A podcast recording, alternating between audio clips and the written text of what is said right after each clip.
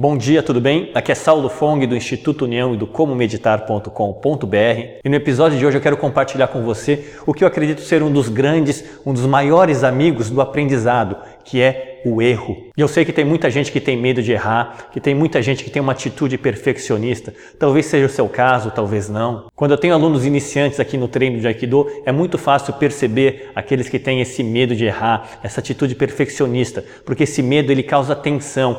E isso provoca também uma dificuldade no aprendizado, porque eles não se permitem errar. E isso faz com que eles fiquem patinando na mesma situação, no mesmo aprendizado. Acontece que é o erro que nos mostra onde nós podemos nos desenvolver, onde nós podemos crescer, onde nós podemos aprender algo novo e fazer algo diferente. E uma vez que você muda a percepção do erro e permite que ele seja bem-vindo no processo de aprendizado, você tira a tensão do processo de aprendizado. Você faz com que esse processo se torne muito mais agradável, muito mais divertido e muito mais suave. E é claro que para que o erro se torne um aprendizado, é importante que ele venha acompanhado também de uma reflexão, talvez de uma pergunta do que você poderia fazer de diferente ou do como você poderia ter feito algo diferente? São perguntas como essa que vão te trazer a consciência, as diferentes possibilidades e os diferentes aprendizados que o erro tem a lhe oferecer. Por isso, o convite que eu tenho aqui hoje a você é que se permita errar.